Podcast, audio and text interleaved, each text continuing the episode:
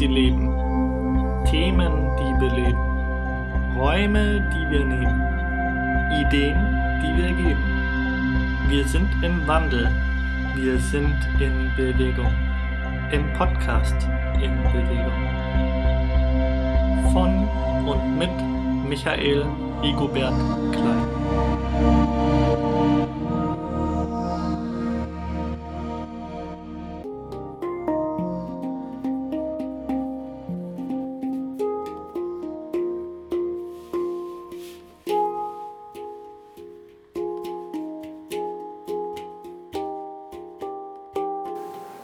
So, herzlich willkommen zum zweiten Teil in diesem Interview.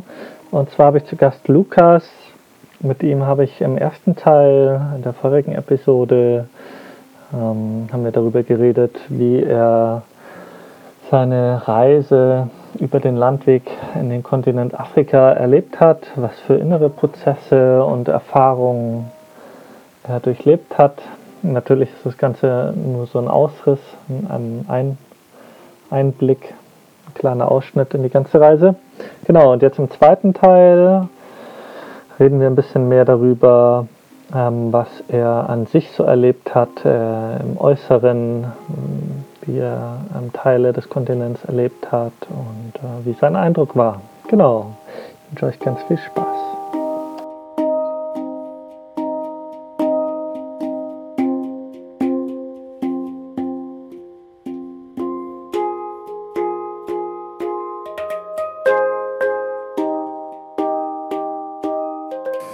Ja, du hast gemeint, du bist ähm, im Senegal gewesen und durch Marokko gefahren.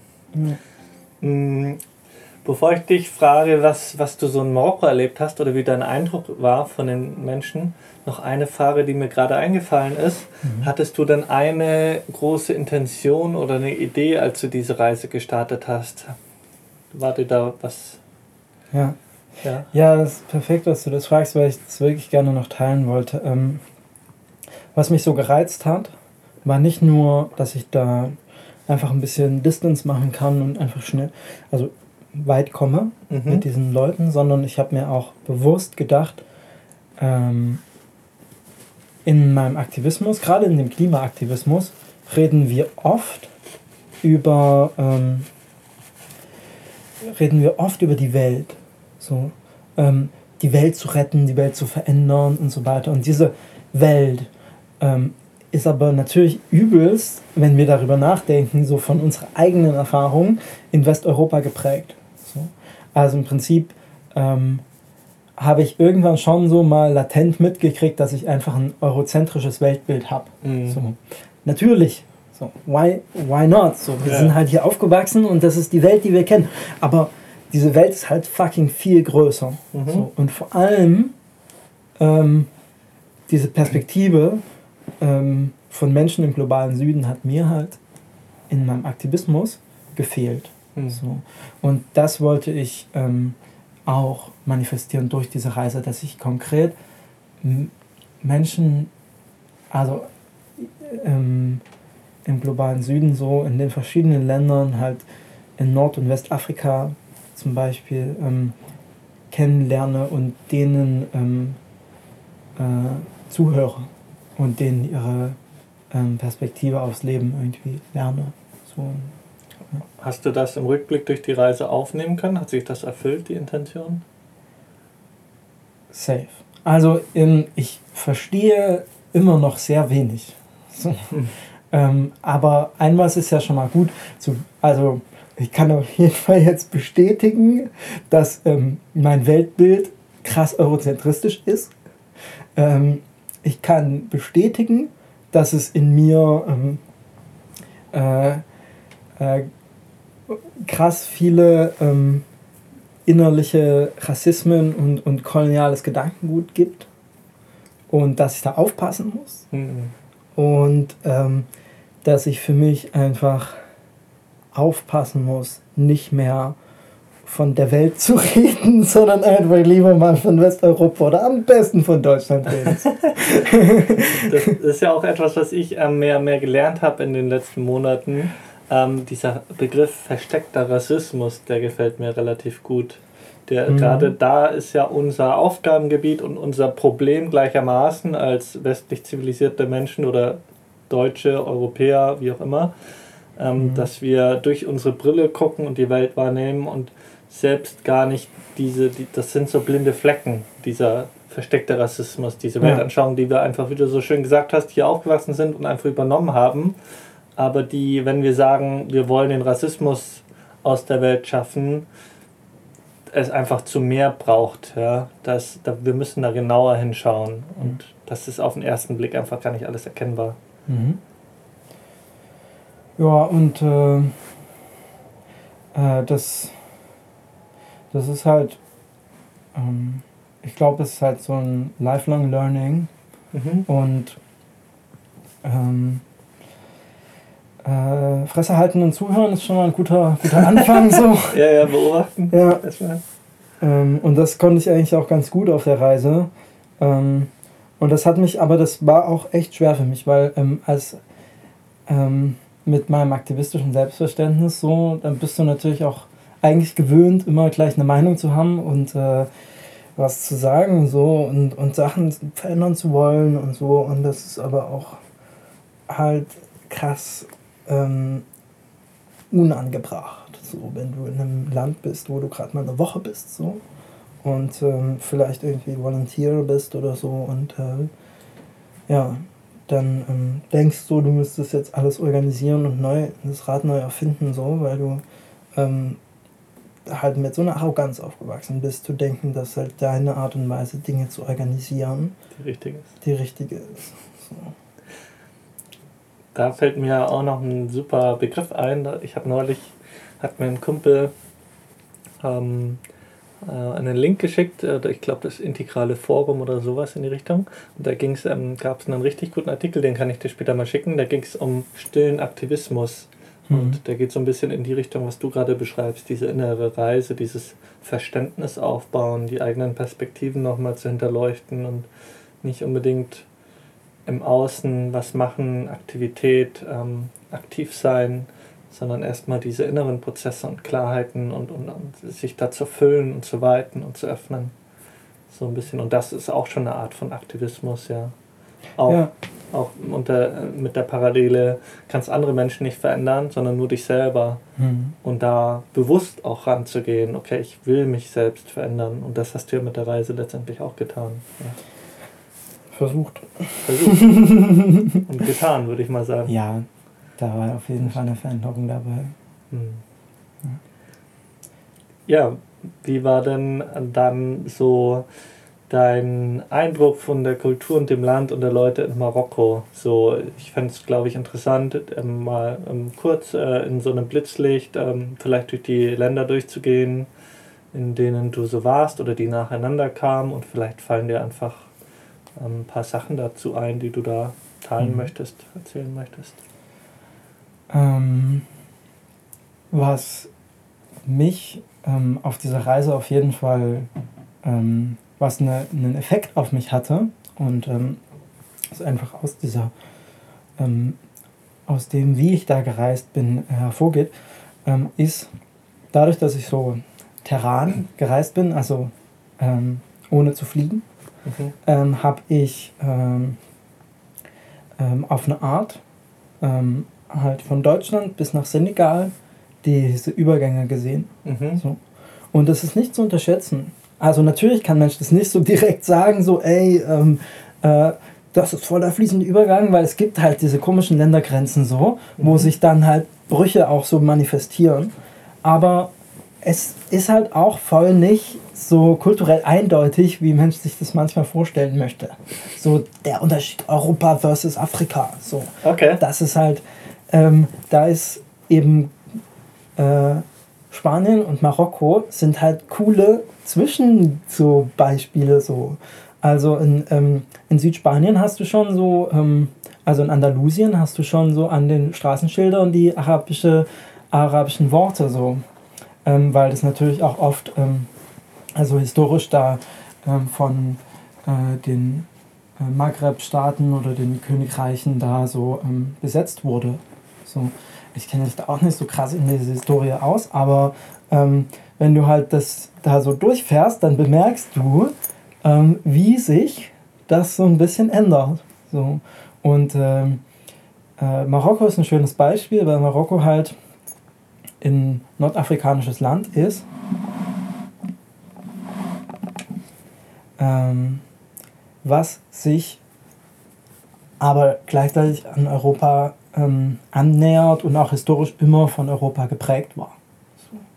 Und ähm, ja, Marokko ist, ähm, ist, ist ja auch ähm, vielen Leuten ein Begriff. So, es gibt ja einen großen europäischen Tourismus auch in Marokko, so, wo auch viele Leute einfach ähm, hinkommen, so um, um diese vielfältige Kultur und, und ja, Geschichte so Marokkos kennenzulernen. Und zwar habe ich auch gespürt in Marokko, also einfach ein historisch reichhaltiges Land mit ja, tollen Menschen, mhm. die auch ähm, schon sehr gut, ähm, also viel auch sehr ähm, ähnliche Bildungswege haben, so wie, wie wir zum Beispiel. Ich wollte auch gar nicht, ähm, ist mir gerade so bewusst geworden, nach dem, was du jetzt zuletzt gesagt hast, ähm, ich wollte auch gar nicht hier Frankreich und Spanien äh, und die Länder in Europa übergehen. Ah, bin ich aber nicht böse drum.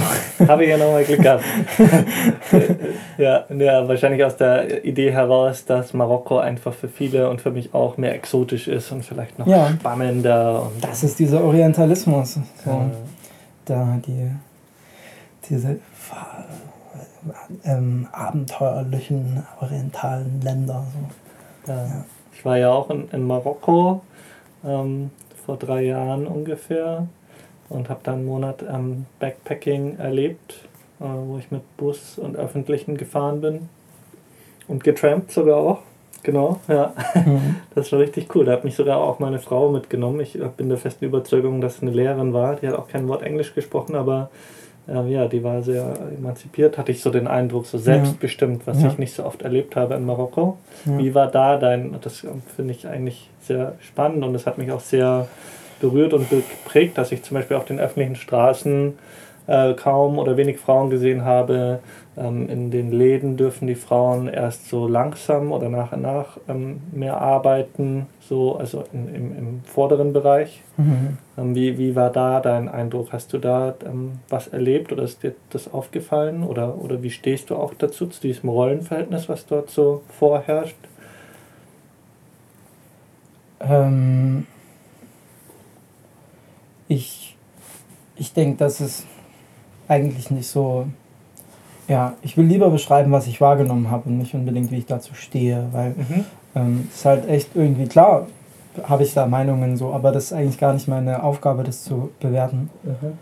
Ähm, äh, ich ähm, in Marokko hast du halt beides. So, du hast diese patriarchal ähm, geprägte Kultur, so, ähm, du hast auch ähm, einfach eine religiös geprägte, ähm, ein religiös geprägtes und äh, begründetes Patriarchat. So.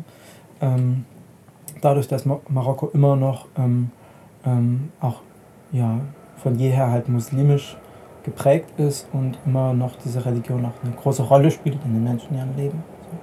Aber, und das kann ich auch bestätigen, in Marokko hast du eben ähm, dann auch schon ähm, alternative und so studentische so Kultur und, und Menschen, die halt ähm, sich äh, auch eben stark halt äh, in, in einem europäischen Schulsystem aus, ne, aus, ne, aus der ähm, ja, aus den europäischen Einflüssen so während der Kolonialzeit. Also Marokko war ja keine echte Kolonie, sondern Protektorat, aber ähm, das ist auch schwer da zu differenzieren. Jedenfalls ähm, gibt es halt diese Menschen auch, die dann eben da schon ähm, progressiver und emanzipierter sind, so mhm. auf eine Art. Und das ist ähm, natürlich schön zu sehen so und ich, ich finde das also ähm, äh, auch wirklich toll zu sehen, wie sich ähm, ähm, eben auch eine, äh, wie das auch in, in, in Marokko halt Menschen auch vereinen, dieses, ähm, die Religiosität und ähm, ähm, die Emanzipation. So. Mhm.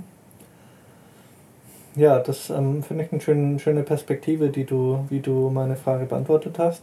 Ähm, finde ich sehr gut. Und ja, und ähm, dann, dann seid ihr sozusagen mit diesen zwei Autos durch Marokko gefahren in den Süden. Und äh, was kam dann, was, was ist dann passiert? Ähm, also äh, an Marokko hängt ja ähm, das von Marokko besetzte Gebiet Westsahara dran, mhm. ähm, das seit 50 Jahren von Marokko einfach besetzt ist und Mar Marokko, das äh, Königreich Marokko tut auch alles dafür, dass du gar nicht bemerkst, dass du jetzt gerade in einem anderen Land oder in, einem, in, einer, in einer, so einer disputed area bist, sondern ähm, das fühlt sich halt 1A an wie Marokko. Ähm, ist aber trotzdem wichtig, auf den Struggle der ähm, Sahawi hinzuweisen, so die Native ähm, äh, People von dem Gebiet, so, die halt leider auch vor 50 Jahren zu einem großen Teil vertrieben wurde, wurden und äh, da irgendwie zum Teil immer noch über, um ihre Unabhängigkeit kämpfen. Könnte man das so ein bisschen mit, äh, könnten wir das so ein bisschen wie mit ähm, Tibet und China vergleichen? Ähm,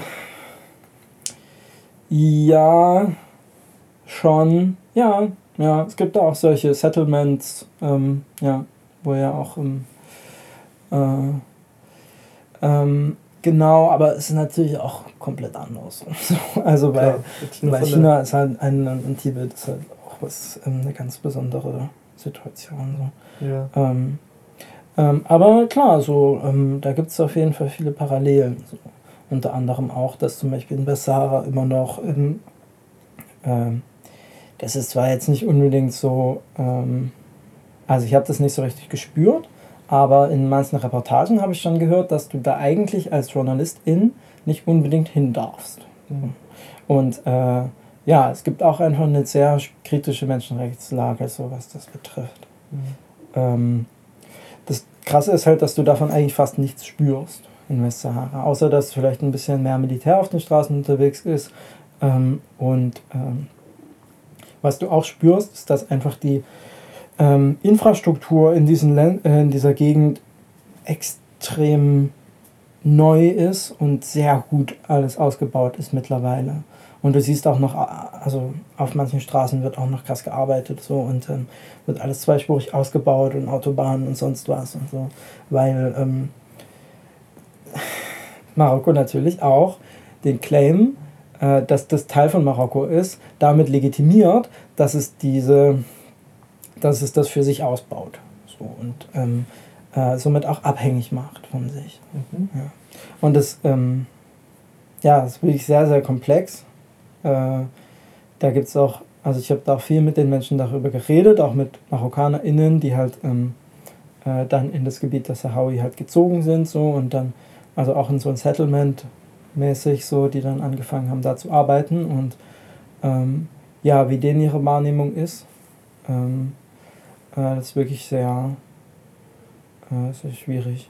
Aber so ist ungefähr alles in, ähm, politisch auf, auf dieser Reise. So, es ist unglaublich komplex und es ist, du kannst gar nicht da anfangen, so da groß eine, eine Aussage zu treffen, so, sondern es ist eher einfach, ähm, ja, du kannst eigentlich nur hoffen, dass es, ähm, ja, dass die, äh, ja, dass es sich irgendwie positiv entwickeln wird. Ja, das ist auch jetzt verkürzt sozusagen so erklärt, aber ähm, es ja. muss ja auch gar keine Aussage getroffen werden. Exakt, es ist ja vielleicht eine Wahrnehmung einfach und da gibt es ähm, vielleicht einfach Momente, ähm, die dich, die ähm, da durchgedrungen sind äh, und hängen geblieben sind äh, in der Reise, besonders hängen geblieben sind.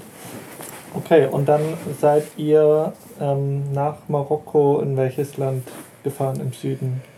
Ähm, genau, nach, nach Marokko kommt dann ähm, Mauretanien und Mauretanien ist ähm, ähm, wahrscheinlich das Land, was mich am meisten überrascht und beeindruckt hat. Mhm. Ähm, ich sage auch allen Leuten, die irgendwie nach Marokko reisen, ey, macht euch den, ähm, macht euch nochmal die Arbeit so oder nehmt euch ein bisschen Zeit und fahrt nach Mauretanien weiter, weil Marokko ist halt ähm, in extrem europäisch geprägtes Land so. Ähm, wenn du sozusagen aus der Perspektive von Subsahara-Afrika guckst, mhm. so ist Marokko Europa. So. Also ja. wirklich so, das ist halt näher dran und Mauretanien ist ähm, äh, ein ganz anderes Land. So. Und es, ähm, äh, es ist auch ähnlich, aber es ist ähm, äh, vielleicht ähnlich in der, in der Kultur oder hat eben diese Einflüsse dieser ähm, ja, nordafrikanischen Kultur, aber es hat ähm, es ist ganz anders, weil es ähm, eines der dünnst besiedelsten Länder der Welt ist. Ähm, das ist äh, riesig und es halt breitet sich über einen richtig großen Teil der, der Sahara aus. Ähm, und es ist, ähm, hat weniger Einwohner als Berlin. Hm, also äh, es ist irgendwie heftig. Und 0,2 Prozent äh, von der ähm, äh, von dem äh, der, der äh, mauretanischen Landmasse sind äh, für Agrikultur geeignet. 0,2. Ja. Ui, das ist ja nichts. Das heißt, das ist ein Wüstenland, so. Mhm. Ja. Was gerade so unten an den Senegal-Fluss grenzt, so, und unten am Senegal-Fluss, da gibt es ein bisschen so Land. Ähm, aber ansonsten ist das, ähm, ja, äh, gibt es da eigentlich äh, Wüste. Ist da ein, ähm, denn dort auch dieses Foto entstanden, was ich so im Kopf habe, wo du auf diesem Güterzug ähm, durch mhm. die Wüste fährst? Äh, magst du dazu ein paar Wörter erzählen? Ja, also ähm, das Highlight Mauretaniens ist auf jeden Fall der ähm, äh, Iron Ore Train.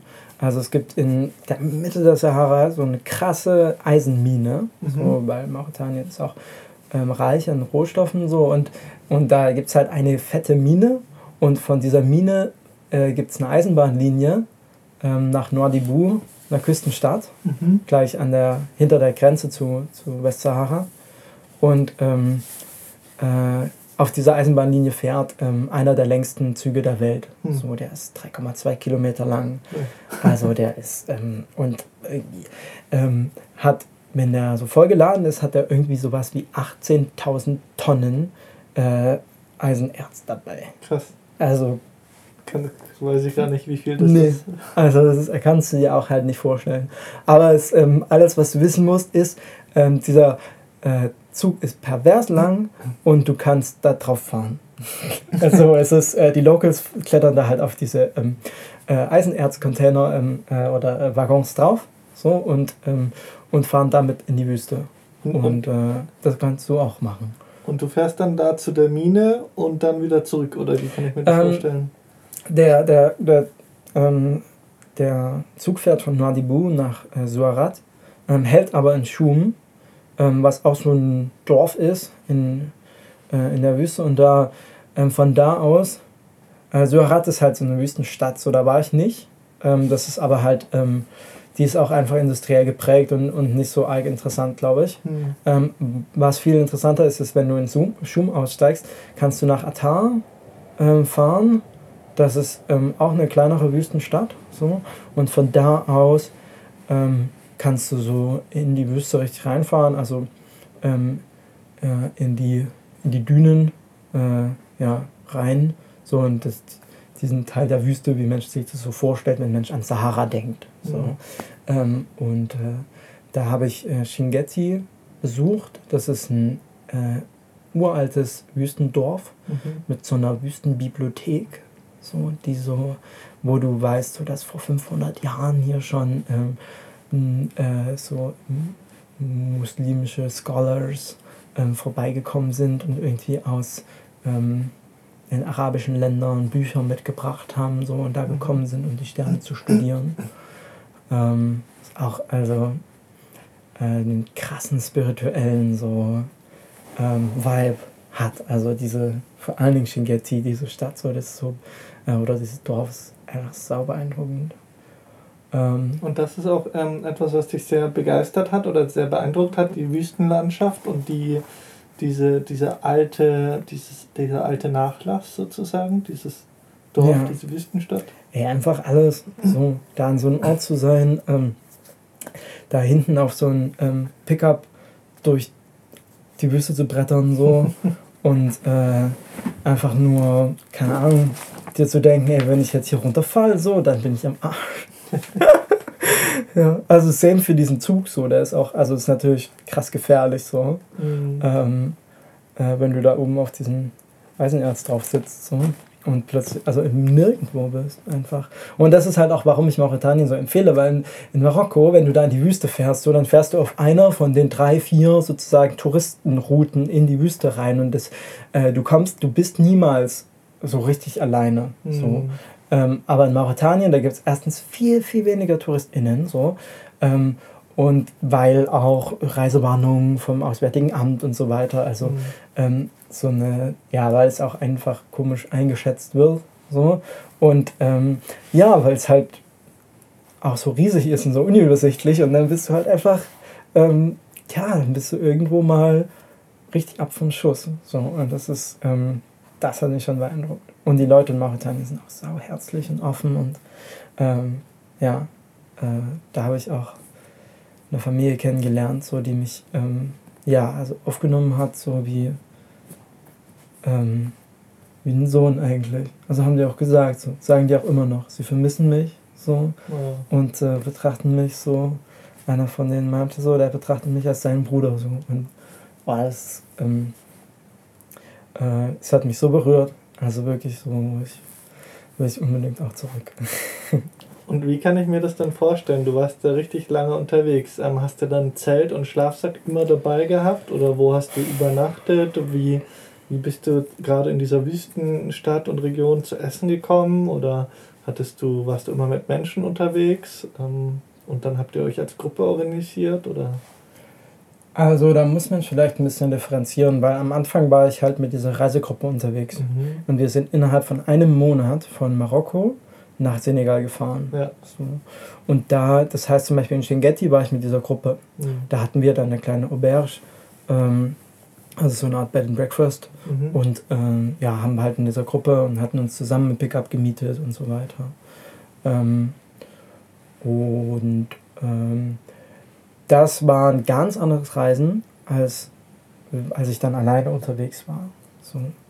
Und ähm, ich habe erst gedacht, oh Mann, wie schade, ähm, ich fahre nach Westafrika und ich werde es nicht. Also ich habe echt überlegt, kann ich dann irgendwo anders wieder auf einen anderen Weg zurückkommen, mhm.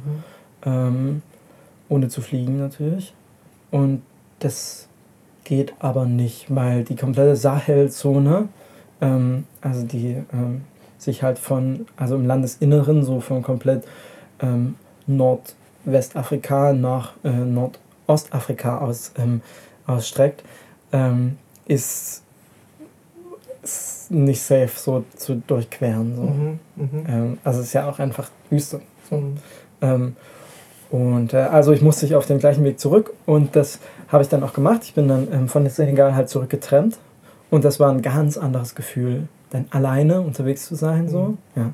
Und ich habe zum Beispiel halt Atar ähm, und Terjit, ähm, was so eine Oase ist, ähm, in der Nähe von Atar, ähm, dann nochmal alleine besucht. Mhm. Ähm, da habe ich auch diese Familie kennengelernt und da habe ich ähm, eine ganz andere so Erfahrung gemacht. Ja, ja und ich habe echt irgendwie immer irgendwo gepennt, so wo es sich halt gerade angeboten hat. Ich hatte eine Hängematte dabei, aber in, in der Wüste hast du keine Bäume, also Hängematte bringt dir da nichts. Dann auf dem Sand vielleicht?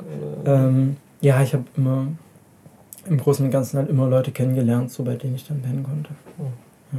Das, ähm aber in der Wüste war es auch nochmal ein bisschen anders. Also da, das ist schon echt die Ausnahme. So ich, in Westafrika, wo ich die meiste Zeit verbracht habe, da sind wir ja noch gar nicht mhm. zugekommen, so, aber ähm, da war ich dann schon auch einfach bei Locals und habe, ja, da gab es dann auch Läden und so kleine Boutiques, so, wo, wo du dich selber versorgen kannst und Sachen kaufen kannst auf der Straße, so Street Food und so weiter.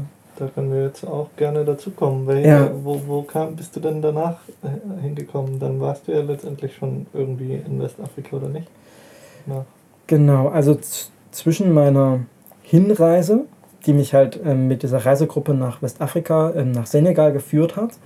Und dieser Rückreise, von der ich gerade erzählt habe, wo ich mhm. halt zurückgetrennt bin von Senegal nach Frankreich, ähm, habe ich ähm, eine habe ich vier Monate, fünf Monate in Westafrika verbracht. Mhm. Ähm, äh, drei Monate in Senegal Mhm. Und dann bin ich noch einen Monat in Mali und Guinea gereist. Mhm. So. Und ähm, äh, Senegal hat mich, ähm, Senegal ist ein, ein Land, dem es verhältnismäßig gut geht. Mhm. Ähm, das äh, ist äh, demokratisch ähm, gerade relativ stabil so unter einem äh, ähm, ja, Government so, das äh, auch ähm, ja, schon mal gewechselt hat, so, Mhm. was auch was heißt so, das hat sozusagen gab mal einen friedlichen Regierungswechsel so aufgrund von einer Wahl, einem Wahlergebnis so. Mhm. Das können auch nicht alle afrikanischen Länder von sich behaupten so und so. Ähm, also Senegal ist, ist ein Land so da, ähm, da lässt sich leben. Da gibt's, ein, ich war in Saint Louis, ähm, das ist eine, die ehemalige Hauptstadt von, von Senegal. Und da habe ich drei Monate verbracht insgesamt. Ähm, also ich war zwei Monate in Saint Louis und dann noch mal einen Monat in Dakar. Ähm, und ähm, da, ähm, da habe ich dann auch ein bisschen gelebt, würde ich sagen. So. Es ist ja schon so ein bisschen auch westlich angehaucht, habe ich mal erzählt bekommen. Dakar zumindest. Dakar ist, die wohl okzidentalste Stadt Westafrikas. So, glaube ich. Naja, vielleicht noch Lagos oder so. Aber äh, Dakar ist auf jeden Fall so ein. Ähm, ja, doch, da gibt es auch so eine krasse Szene von, von äh, weißen Menschen, die dahin gezogen sind, so mit der ich. Okay. Und die auch so NGO-Workers und so, ja. Aber ich war halt vorher zwei Monate in Saint Louis, wo ich wirklich eigentlich nur mit SenegalesInnen gechillt habe Mhm. und wirklich tief in die Kultur auch eintauchen konnte. Nicht so in so eine rurale Kultur, wo halt wirklich noch, das nochmal was ganz anderes war. Das habe ich nicht so sehr erlebt, dass ich mal auf einem Dorf gewohnt habe. So. Ah, Was für viele Leute, die na- nach irgendwie, ähm, äh, in Anführungszeichen Afrika kommen, so, vielleicht auch irgendwo volontieren in Ostafrika oder so, die sind dann gleich komplett auf dem Dorf so und haben dann das als ihre eine so Perspektive. Und die hatte ich weniger, so, weil ich war schon eher in städtischen, so in, in San Luis, einer, einer mittelgroßen Stadt, so, Mhm. wo es ähm, auch verschiedene Angebote gibt und auch TouristInnen so.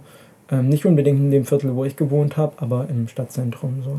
Und in diesen zwei Monaten, wo du so in die Kultur eintauchen konntest äh, in, äh, in Senegal, ähm, aber was, wie gibt es ähm, ein paar Wörter, mit denen du die Kultur beschreiben würdest, mit deiner ähm, westlich zivilisierten Brille sozusagen, wo du vielleicht auch äh, krasse Kontraste und Unterschiede zu dem Leben hier festgestellt hast? Ja, ähm, also Menschen, die vielleicht selber mal die Erfahrung gemacht haben, in Subsahara-Afrika gewesen zu sein, so, die werden vielleicht jetzt auch ähm, wissen, worauf ich hinaus will, aber ähm, die Kultur ist allgemein, also was dir direkt auffällt, so ist es ist unheimlich laut. So, also ähm, äh, ich dachte auch immer, die Leute streiten sich so, aber danach sind sie, sind sie wieder so, keine Ahnung, richtig so, liegen sich in den Armen und dann ist mir irgendwann mal aufgefallen, ah ja, nee, die reden nur. Also das ist halt, ähm, keine Ahnung. Du begrüßt dich auch halt auf der Straße so, dass du einander irgendwie Hallo sagst so und dann fragt, wie geht's so, aber zum Teil läufst du auch einfach weiter und die Leute sagen dann, ah, mir geht's gut und dann rufst du nochmal so her, hinterher, ja, korrekt, so, freut mich.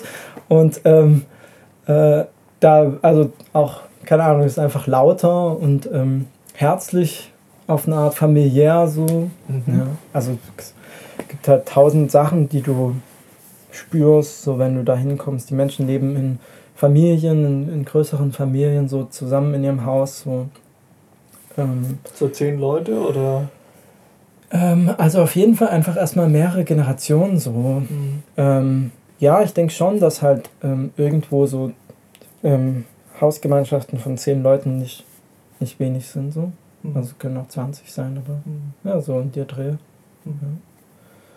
Ähm, gibt natürlich auch Leute, die dann erstmal, also Häuser, die, ähm, äh, wo Leute eher so ein Zimmer mieten so, und dann ähm, äh, mit Leuten, mit anderen Leuten zusammen wohnen, so die, die jetzt nicht Family sind, aber äh, ähm, trotzdem ist das sehr so, sind das alles, also großen Ganzen ein- und zweigeschossige Häuser so in, in Pekin, äh, in dem Viertel, wo ich gewohnt habe. Und äh, die Häuser sind ähm, so zu so einem Innenhof offen, wo dann auch das Leben irgendwie stattfindet und die Leute ja zusammen kochen und ja, ihrem Leben nachgehen. Und ähm, nochmal auf die Kultur zu sprechen, ähm, gibt es da noch vielleicht, ähm, also mir kommt da immer sehr die, die Fülle, die, ähm, das Temperament, die ähm, vielleicht die Musik, die ähm, Euphorie, das innere Feuer, wenn ich vielleicht an, an Westafrika äh, oder die Länder in dem afrikanischen Kontinent denke, das mir, bleibt mir immer so hängen oder als Europäer kommt das immer so hoch. Ist dir das auch aufgefallen und sind dir auch noch andere ähm, vielleicht Bereiche aufgefallen, wo du die Kultur als sehr reich ähm, wahrgenommen hast oder ähm ähm, ja, also ähm, genau, also es gibt halt viele Sachen so, die auch durch den Kolonialismus nicht kaputt gemacht wurden. So ist es natürlich überhaupt nicht ähm, vorstellbar, wie viel Kultur vorher, ähm, äh, bevor Menschen mit dieser europäischen Arroganz da reingegangen sind so, und ähm, effektiv einfach Kultur zerstört haben. So. Ja. Ähm, aber äh, ja, genau, also von der Mentalität und, und so weiter sind natürlich total ähm, schöne Sachen auch dabei. Auch ähm, dieses ja, lebendige und herzliche und so. Ähm, das ist, äh, glaube ich, hat mich auch ja, total fasziniert. Ich habe irgendwie mal eine ganze Weile irgendwie ähm, mich immer umgeguckt, ob es so ähm, auch introvertierte Menschen gibt, so in dieser Kultur, weil ich selber eher introvertiert bin und ähm, ähm und dann irgendwann sind mir schon so Menschen aufgefallen, mhm. aber ey, sogar so die Introverts sind halt so ähm, sozial so und, und das ist auch beeindruckend, also fand ich auch ähm, respektabel so. Das, das kommt, wird mir gerade noch so bewusst, das ist doch vielleicht auch wirklich so ein Unterschied, so dieses Socializing, dieses Miteinander, dieses mhm. Aufeinander zugehen, Zivilcourage vielleicht auch, das habe ich in Marokko auch erlebt, in der Öffentlichkeit, wenn es da jetzt Parallelen zu Marokko gibt ähm, oder das da mhm. ähnlich ist. Ähm, was äh, ich manchmal den Eindruck habe, wenn das in Deutschland oder Europa das eher so unterschwellig ähm, mhm. passiert. Ja, also ich glaube, was ähm, äh, sich ähm, ja, was einfach sau wertvoll ist und was vielleicht auch ein was ist, wo, wo ein Mensch wirklich mal darauf hinweisen kann, so, dann ist es ähm, das gemeinschaftliche Leben, so, was da noch ähm, ganz anders etabliert ist. Mhm. Und das ist mir auch auf meinem Rückweg gleich wieder aufgefallen, dass ich wieder in Marokko war, weil in Marokko war ich Couchsurfing wieder in irgendwelchen in Städten so, wo die Menschen in ihren ähm, ja, äh, europäisch äh, geprägten Apartments sind so und im Prinzip komplett vereinzelt wieder. Mhm. Und das ähm, ist überhaupt nicht so in, in Senegal. Die Leute leben halt einfach in ähm, Ländern, äh, in, in, in Häusern so, die, die viel offener sind. Auch so ein Stadthaus. Ich war da bei so einer Familie in, in, in Tuba ähm, als, eine, als, als Gast und die haben ähm, das fand ich auch beeindruckend, weil dieses Haus war, auf eine Art hatte das auch so Apartments, außer dass, also kannst du dir auch so ein bisschen vorstellen mit so einem Treppenhaus in der Mitte und dann verschiedenen Wohnungen bloß, dass auf den drei Etagen, wo jeweils auf beiden Seiten des Treppenhauses so Wohnungen war, mhm. keine Türen waren so, mhm. sondern du konntest einfach, das war trotzdem halt ein Haus und unten gab es einen, einen, Raum, wo die Menschen gekocht haben und äh, da wohnten auch irgendwie Leute, die halt, also es, halt, das war trotzdem irgendwie auch eine Family so. Mhm. Also da, ähm, die bauen die ja auch so, dass, was weiß ich, die erste Etage halt fertig gebaut wird so und dann äh, irgendwann kommt die zweite Etage drauf und dann die dritte und ähm, äh, und vielleicht irgendwann noch mal eine Dachterrasse und dann ist es, also selten habe ich ein Haus gesehen, was komplett äh, fertig gebaut war. Ja. So, da packen, stehen immer noch oben so die, ähm, äh, Stahlarmierung so aus dem Haus raus, so, wo du siehst, so, okay, hier wurde dann die, die nächste Etage weitergebaut. So. Ich glaube, ich habe in der Arte-Doku mal darüber was gehört und zwar ist das so, dass gesetzmäßig, solange du noch eine Baustelle hast und da drin wohnst, du weniger Steuern oder Abgaben zahlen musst und deswegen machen das so viele. Ah, das kann auch sein. Mhm. Ja. Ja, aber es ähm, ist halt auch einfach, weil es so kontinuierlich gebaut wird. So und ähm, äh, aber das hat halt ähm, da können wir halt sau viel von lernen, so glaube ich, dass ähm, wir also einfach da ein Lebensmodell irgendwie ähm, äh, herrscht, so das ähm, ganz viel so, wo, wo einfach ganz viel geteilt wird. So. Mhm. Und das ist äh, wirklich gesund und das ist auch richtig schön, auch die Care-Arbeit zu sehen, so, ähm, die da zum Beispiel ähm, auch auf einer noch größer, also auf die Familie verteilt wird, weil so RentnerInnen oder, oder alte Menschen auch nicht in einem fucking Altenheim wohnen, so, mhm. sondern in der Familie halt mitgepflegt werden. So. Mhm. Ja. Wo sogar die Kinder irgendwie dann ähm, äh, halt geschickt werden, um Brot zu holen und so weiter. Und dann halt, ähm, ja, das, also da gibt es ganz viele so kleine Details, die aber ähm, einfach ähm, mich auch inspiriert haben, nochmal Gemeinschaft anders zu denken. So. Ja. Und so war das ja in Deutschland auch mal. Wir haben ja auch mal in Großfamilien gelebt ähm, und eine, eine ähm, Freundin, Bekannte, die, äh, ich weiß nicht mehr, was sie studiert hat, aber die hat sich auch intensiv mit solchen Entwicklungen beschäftigt.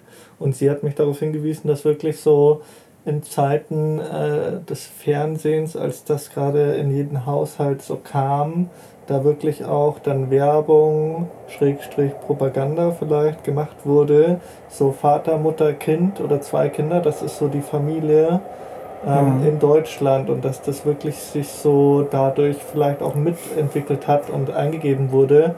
Und auch mit dem Hintergrund, ähm, wenn du weniger Schultern hast, verteilt sich Last auf weniger Schultern und äh, die Familie oder die Arbeitenden, die Menschen, die in dieser Familie arbeiten, die ähm, müssen mehr performen, um, um die, ähm, ja, die Ressourcen und die, das Geld reinzubringen und ähm, äh, Schrägstrich können auch mehr ähm, Haushaltsartikel ähm, vielleicht verkauft werden oder es gibt mehrere Haushalte und das hat vielleicht wirtschaftliche Konsequenzen für mehr Konsum und Verbrauch. Das ist halt mhm. halt so eine eine Theorie. Ähm, und ja, ich persönlich bin dem gar nicht so abgeneigt. Das ähm, klingt ziemlich äh, schlüssig, wenn ich mir auch die Werbung aus diesen Jahrzehnten anschaue. Ähm, ja. Ja. Äh, erinnert mich gerade an das schöne äh, Songzitat, so die kleinste Zelle des Faschismus ist die Kleinfamilie. So. ähm, ja. nee, ich kann dem zustimmen. Und äh, da haben wir, können wir auch einfach mal zugeben, so dass wir im äh, auch sau was verloren haben in unserer mhm. Kultur. So. Und ähm, äh, ja, da gibt es einige Sachen, die wir jetzt irgendwie denken, wir hätten sie neu erfunden. So, wo ich sage, so ähm, Bullshit, Alter, so, das sind entweder die Erfindung, also das ist eine, eine Rückbesinnung so, ähm, oder äh, das gibt einfach, äh, egal wo diese Idee herkommt, so, es gibt auf jeden Fall Leute, die das ewig schon machen und viel ähm, äh, und auch leben einfach, also in ihrer Identität so. Ähm, ein Beispiel, so was ich auch dafür gerne heranziehe, ist ähm, äh, tauschlogikfreies Handeln. So. Mhm. Was ähm, schöner Hype so gerade in der linken Szene ist. So. Und auch für mich eine Art Perspektive, äh, ähm, eine wirklich antikapitalistische, empowernde Perspektive geboten hat, so als ich das kennengelernt habe. So. Mhm. Ähm, wir können tauschen, ähm, äh, wir können schenken so und, und Material und, und Energie in den Fluss geben, so ohne dass wir ähm, da genau drauf achten, dass wir einen, einen Gegenwert ähm, bekommen. So, oder wir können auch nehmen, ohne uns gleich wieder so äh, belasten zu müssen, so in dem Moment einen, einen Energieausgleich zu geben. So. Aber ähm, das ist halt 1a nicht unser, also es sind nicht wir, die das erfunden haben, so, sondern äh, maximal den Begriff, so, aber wo das einfach mal gelebt wird, ist in muslimischen Familien, mhm. so, wo das einfach mit dem, keine Ahnung, im Kindesalter schon erlebt wird, so, dass du, ähm, äh, dass du überhaupt Sachen einfach aus der Familie so an die Familie abgegeben werden, so, ohne dass sich da, dass da ein, ein, ein Tauschwert irgendwie zurückgegeben werden muss oder sogar an, an Gäste oder so gegeben werden darf. So. Also da waren, ich wurde so oft mit so einer Gastfreundschaft in muslimischen Familien eingeladen. So. Ähm, und ich, ähm, es war fast schon respektlos oder wurde als eine Art ich weiß, also es wäre jetzt krass formuliert, so dass als Respektlosigkeit, dass es als Respektlosigkeit wahrgenommen wurde, wenn ich irgendwie versucht habe, jetzt äh, materiell was zurückzugeben. So. Mhm. Aber es ist halt einfach, das ist nicht Teil des Austausches. So, du bist Gast. So, und deswegen, und du kriegst einfach, du darfst einfach jetzt Gast sein und nehmen. So, und du musst dir jetzt nicht irgendwie überlegen, ja, soll ich da nochmal was irgendwie jetzt der Miete mit dazu geben? Bullshit, Mann. Du bist Gast auch ein Entwicklungsfeld immer noch und ich bin sehr froh, dass ich das mehr entwickeln konnte und mehr einladen durfte in mein Leben, mhm. so dass ich ähm, Freunde, Gäste da auch einfach mehr anbiete aus der Fülle heraus ja. und und äh, da mein, mein Verständnis verändere. Und zu dem, was du gerade gesagt hast, das kann ich auch voll bestätigen mit der chinesischen Kultur. Ja, die Frau von meinem Bruder kommt ja aus äh, Beijing und ähm, ich, wir waren dort auch zur Hochzeit ähm, und ich war da einen Monat und habe versucht, in diesem kurzen Zeitabschnitt das Land und die Kultur ein bisschen kennenzulernen. Mhm. Und ähm, ich hatte auch einen schönen Austausch mit Familienmitgliedern von ihr. Und äh, da war es auch Gegenstand und Thema und ich habe es selber erfahren letztendlich auch, ähm, durch, indem ich eingeladen wurde von Familienmitgliedern, äh, von ihrem Cousin ähm, viel und ähm, der mir das auch erklärt hat, dass die Familie hat einfach einen sehr hohen Stellenwert und mhm. da hilft man sich so, das ist wirklich dickes Blut, ja. Und da, da steht auch nichts dagegen und da wird auch genauso gegeben, ohne zu hinterfragen, was bekomme ich da zurück, sondern ja. die, das, die Familie stärken mit dem, was es gerade da bedarf, was für ein Bedarf da ist mhm. bei den einzelnen Mitgliedern. Mhm. Ja, das ist, das ist halt das Schöne, so da, genau solche Sachen so habe ich eigentlich von dieser Reise mitgenommen, so dass ich sagen kann, so ähm, ich habe, ich nehme es als eine Bestätigung in meinem eigenen Prozess, so, aber ich, ähm, äh, ich zolle Respekt den ähm, Menschen, die das schon leben und die uns da ähm, äh, auf eine Art was voraus haben, weil sie etwas nicht verloren haben, mhm. was wir verloren haben. So. Mhm.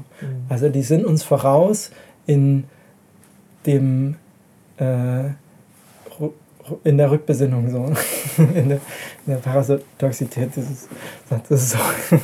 Ich meine, nochmal ähm, auf einer anderen Ebene ähm, kommt mir gerade diese Analyse rein, oder wie auch immer.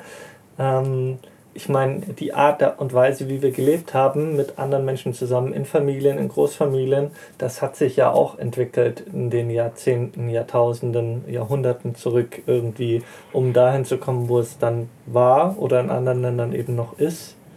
Und das kommt ja auch nicht von ungefähr. Das scheint ja sich auch bewährt zu haben, meine ich damit. Ja. So. Safe. Und ähm, unser Modell bewährt sich halt gerade nicht hm. Das sehen wir an ähm, den auch Mental Health Issues, so, die sich durch diese Vereinzelung ähm, entwickeln so, und so vielen Sachen kapitalistischer Zwänge, Unzufriedenheit von, durch Abhängigkeiten so und ähm, ja, klar, so ist, ähm, ist auch schwer, das jetzt alles so auf darauf runterzubrechen, aber es ist schön, sich immerhin eine andere Perspektive verschaffen zu können, um zu bemerken, so kann es auch gehen und vielleicht ist das ja auch wirklich eine Lösung für unser Problem. So. Ja. Oh. ja, ich würde so Richtung, langsam Richtung Ende vom Interview tendieren. Ähm, da, da, fällt mir noch ein, ähm, gibt es denn noch ähm, spontane Erinnerungen oder Erfahrungen aus ähm, der Reise, dann ähm, Senegal oder du warst auch in Malawi. Ähm, Mali. Mali, Entschuldigung. Malawi wäre ich auch gern gewesen, aber das ist in, in Südostafrika. Ja, ja. Ähm, gibt es da noch ähm, Eindrücke oder Erfahrungen, die du teilen möchtest oder äh, auch da, durch deinen Aufenthalt? Ähm, ich es ist sehr komplex ähm, und ich kann es nicht zusammenfassen, so, aber ähm, im Prinzip hat mich das einfach auch weiter nochmal mir geholfen, ähm, ein, in einen Fettnäpfchen nicht zu tappen und zwar zu denken, dass ich jetzt irgendwas über Afrika weiß. Mhm. Weil ähm, Afrika ist halt so ein Begriff, so den ich mittlerweile einfach krass kritisch sehe. Und deswegen sage ich auch immer so, in Senegal war das so und so. Und äh, maximal so, dass ich so, ich habe ein bisschen von Westafrika, vor allen Dingen muslimisch Westafrika kennengelernt. So, weil es gibt auch einen christlich geprägten Teil von Westafrika, mhm. der sehr anders ist. So. Und äh, Mali und Guinea haben mich ähm, einfach, ähm, habe ich auch viele Sachen erlebt, so, aber ähm, wertschätzend, äh, wertschätzen kann ich da vor allem, ähm, dass es mir gezeigt hat, wie unterschiedlich diese Länder sind. Weil Mali ist seit ähm, ähm, ich glaube, mehr als zehn Jahren in einem krassen Bürgerkrieg, der auch immer weiter sich eskaliert, so, obwohl ähm, trotz, zu, zufällig trotz des deutschen Bundeswehreinsatzes in Mali, so ist es immer noch scheiße. Komisch. Ähm, äh, ja, und die, die haben auch langsam so die Foreign Interference satt, so was auch schwierig ist, so, ja. Ähm, war ein schwieriges Thema auf jeden Fall. Aber Mali auch ein wundervolles Land, was leider ähm, eben durch ähm, äh, strukturelle Schwächen und islamistischen Terror und ähm, ethnische ähm, äh, Tensions, so Spannungen ähm, äh, leider sehr geschwächt ist. So. Ähm, und dahingehend eine sehr besondere Situation äh, darstellt. Mhm. So. Und eine ja, ähm, mir noch gezeigt hat, so dass es was anderes, dass es auch woanders ganz anders ist. Und Guinea ist nochmal anders, da gibt es keinen Bürgerkrieg, aber ähm, Guinea wurde von Frankreich so hart gefickt, weil es ähm, die Unabhängigkeit wollte, und zwar ähm, immediately. Ähm, und dann haben die Franzosen so, also es ist auch schwer, das jetzt historisch so ganz schnell runterzubrechen, so, aber das Land schon äh, aktiv destabilisiert. Und dann gab es halt ein ziemlich langes, ähm, ähm, in Anführungszeichen, sozialistisches Regime, so, wo man sich aber schon fragen muss, so was ist daran jetzt sozialistisch. Ähm, es war hauptsächlich korrupt und ist immer noch, und dieses Land ist so saukorrupt. Und es ist richtig traurig, weil mit Guinea habe ich, ähm, da habe ich wirklich, ähm, ne, ja, ich habe Kinderarbeit gesehen, ich habe ähm, Armut gesehen, so ich habe wirklich ähm, äh, in Guinea ähm, gibt es keine Buslinien, so ähm, äh, du fährst in, in Taxis und Privatautos über holprige Straßen, die ähm, komplett kaputt sind und so. Und Guinea ist eigentlich ein, ne, also so ein schönes Land, auch ein reiches Land an Bodenschätzen, so wirklich. So. Ja. Ähm, aber da bleibt nichts hängen, so, außer bei den, der reichen Oberschicht. Ja. ja. Ähm, nee, aber diese, ähm, äh, es ist schade, da nicht so tief jetzt nochmal drauf eingehen zu können, aber wenn ich das vielleicht einfach so sagen kann, so ist, ähm, lass uns nicht über Afrika reden, so, das ist einfach diese Perspektive, so, die ich daraus nehme, sondern ja. da müssen wir individuell hinschauen, so, und ähm, äh, wirklich von Land zu Land irgendwie überlegen ähm, und, und ganz, ja, wirklich respektvoll irgendwie ähm, auf die Menschen hören, so die da aus ihrer Situation berichten. Genau. Und das ist, also, äh, da ist halt, was ich jetzt gerade erzählen kann, auch wirklich nur so ein, ein dürftiger Ersatz so, zu dem, was eigentlich die Menschen, die das leben, so ähm, vielleicht berichten könnten. So. Das Einzige, was ich vielleicht kann, ist das so ein bisschen die, die Brücke darstellen, so, weil ich das für mich natürlich auch jetzt schon sehr reflektiert habe und dann auch so ein bisschen für Menschen aus der europäischen Kultur so aufbereitet mhm. wiedergeben kann. Mhm. Ja, das sind auf jeden Fall halt Einblicke, die du da geben kannst, glaube ich. Und das, allein das ist schon sehr hilfreich und nützlich und um genau da liegt ja auch unsere Aufgabe, dem entgegenzuwirken, als Europäer diesem Unverständnis des afrikanischen Kontinentes entgegen, genauso wie dem asiatischen Kontinent. Äh, wenn ich dann von Asien spreche, das ist halt auch genauso diffus ja. und wolkig, ähm, mhm. genauso wie wenn ich von Afrika spreche. Und bloß für Asien habe ich den Eindruck, hat der Europäer ein besseres Verständnis bereits entwickelt, ähm, dass es äh, so nicht beschrieben werden kann und da schon ein bisschen detaillierter, konkreter drüber gesprochen wird manchmal. Aber das ist ja. jetzt nur so eine Vermutung, ja, da wollen wir gar nicht so reingehen. Ja. Ähm, ich hätte, genau, ich finde das aber sehr, sehr hilfreich und spannend. Ähm, genau, wir können natürlich halt nicht alles abdecken, auch deinen ganzen Erfahrungsschatz. Ich meine, wie, wie wollen wir ein Jahr lang Reise ähm, in, in äh, zwei Stunden Interview jetzt äh, hm. runterbrechen? Mhm. Ich hätte jetzt noch ähm, drei letzte Fragen an dich oder vier. Ähm, mhm so ähm, als äh, Rückblick. Ähm, eine Frage zu deiner Reise. Ähm, gibt es etwas oder Dinge, die du anders machen würdest beim nächsten Mal, wenn du jetzt nochmal davor stehen würdest? Oder? Äh, ich bin eigentlich nicht unbedingt so ein Mensch, der so der Sachen so bereut. So. Mhm. Also ich bin dankbar, dass ich das alles so gemacht habe. Ähm, ich ähm, bin auch dankbar, dass ich diese Reise so alleine, im Großen und Ganzen alleine durchgeführt habe. Aber ähm, das hat mich auch irgendwo kaputt gemacht. Also es, hat, es kam mit einem Preis. So. Mhm. Ähm, äh, acht, sieben, acht Monate in, einer, ähm, in Ländern zu verbringen, alleine so, wo ich ähm, ähm, in einer Kultur so die mit Menschen, die mich im Großen und Ganzen nicht unbedingt so verstehen und die ich nicht so verstehen kann. Ähm, ja, deswegen auch dieser Prozess, ähm, emotionale Prozess, den wir am Anfang besprochen haben, so, ähm, wie gesagt, so, ich konnte das nicht unbedingt teilen da. Und ähm, äh, ich, ich würde, glaube ich, ähm, äh, wenn ich jetzt nochmal dahin fahren würde, schon gucken, dass ich besser auf mich achte. Ähm, vielleicht es so hinkriege, dass ich ähm, mit einer Person reise, so die ich immer mal wieder treffen kann, so oder ja, dass Mensch das eine gemeinsame Reise daraus macht, so wo Mensch auch mal vielleicht individuell alleine unterwegs ist, weil das ist auch so wichtig, sich dann auch mal alleine wirklich ähm, zu, äh, zu, zu einzubringen, so aber ja.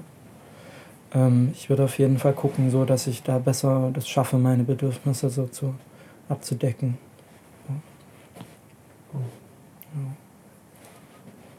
Ja. ja. Und ähm, die nächste Frage wäre, hm, gibt es etwas, wenn du ein, zwei Sachen auswählen könntest, oder eine Sache, um es einfach zu äh, was fehlt dir in unserer heutigen Welt und Gesellschaft am meisten? Oh Mann. Wenn du. Ähm, ich. Boah. Ähm, das ist echt schwer. Also intuitiv würde ich sagen, so irgendwie so ein. Ähm, so ein grundsätzlich so liebevollen, solidarischen Umgang. So. Weil, also das sind jetzt ähm, westliche Worte, die ich dafür verwende, so, aber ähm, äh, das habe ich schon sehr da gespürt, so sehr sozusagen mich ähm, da eben einfach Language Barriers und Cultural Barriers gab, so ähm, äh, habe ich ja irgendwie dann trotzdem so eine, ähm, so eine Unterstützung gespürt, so die, die mir in unserer Gesellschaft vielleicht fehlt. Mhm. Ja. Mhm ganz gesellschaftlich. Mhm. Die Gemeinschaft auch. So, ja.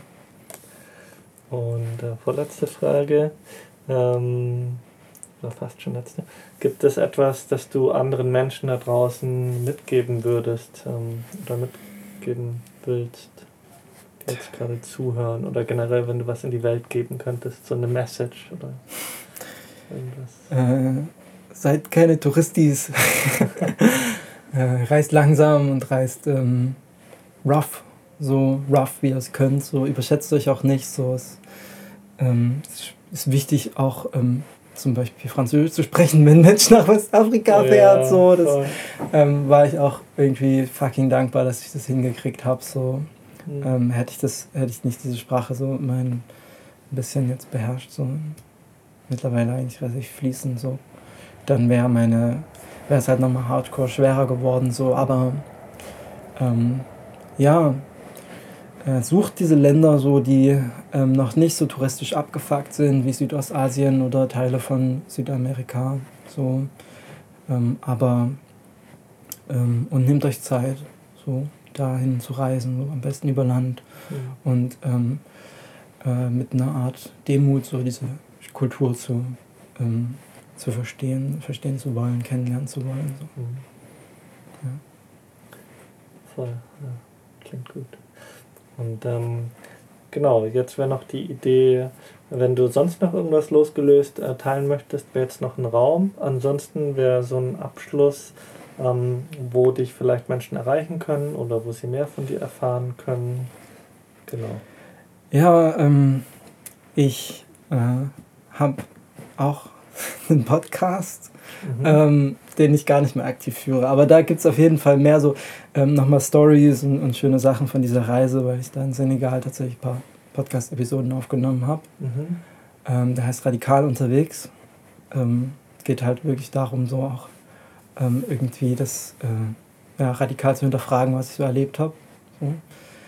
Ähm, genau, und äh, es bleibt spannend, was ich so weiterhin als Content ähm, produzieren werde, ähm, was jetzt gerade noch in der Pipeline ist, ähm, was gar nicht so richtig jetzt gerade Thema dieses Interviews sein konnte, so, aber es ist halt ähm, dieser bizarre Kontrast zu meinem Leben in Berlin, so, wo ich halt wirklich, das hatte ich ja so ein bisschen als Einführung, so, wo ich dieses Leben gelebt habe, so, wo ich wirklich ähm, ganz viel gelernt habe über nachhaltiges Bauen und alternatives ähm, ja, Wohnen und, und Free Sourcing und so. Mhm.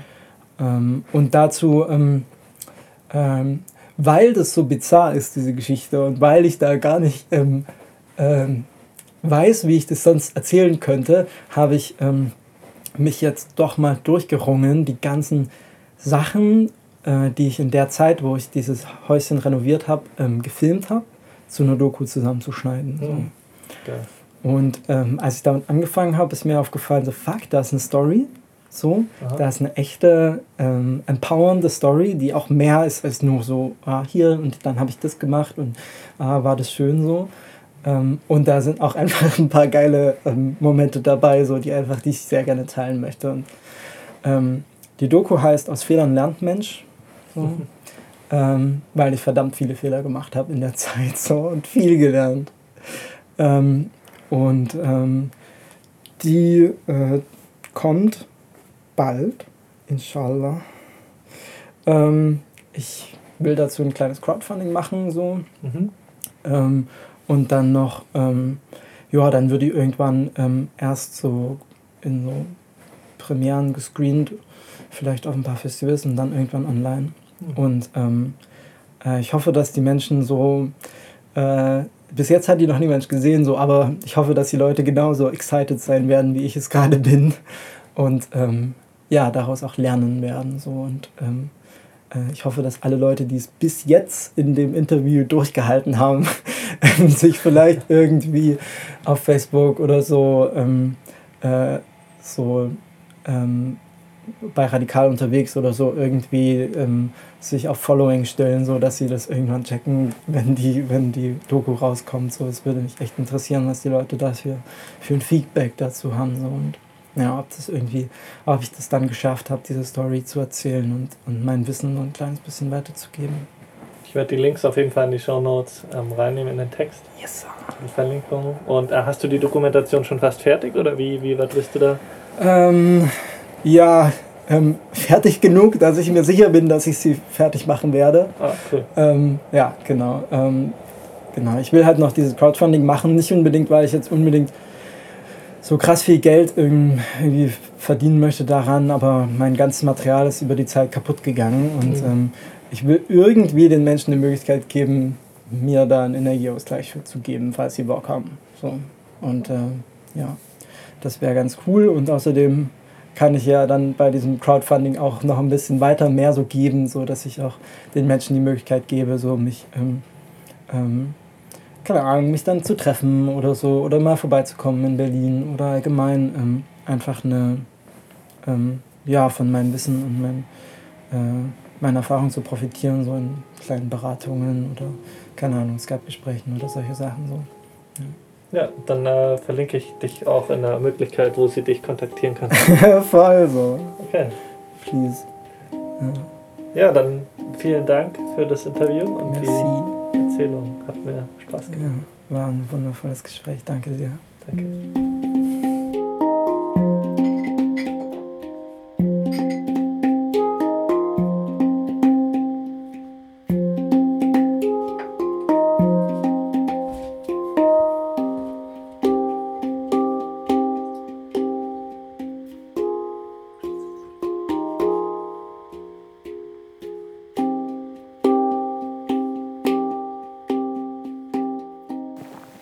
Ja, super spannend, was Lukas zu erzählen hat. Bestimmt äh, gäbe es da noch ein paar Stunden Material, die möglich wären. Und so bin ich sehr dankbar für seine kostbare Zeit und für die Begegnung. Und hoffe, ihr habt auch einen, einen kleinen Einblick bekommen können. Und ja, ähm, wie Lukas schon gesagt hat, er hat einen Podcast radikal unterwegs, den habe ich verlinkt im Text. Darüber könnt ihr ihn, glaube ich, auch erreichen. Ansonsten ähm, werde ich noch andere Informationen in den Text reinsetzen. Und genau, wenn euch diese beiden Teile gefallen haben, dieses Interview, dann schaut gerne für zukünftige Episoden rein, äh, abonniert den Podcast, auf diversen Plattformen ist er verfügbar.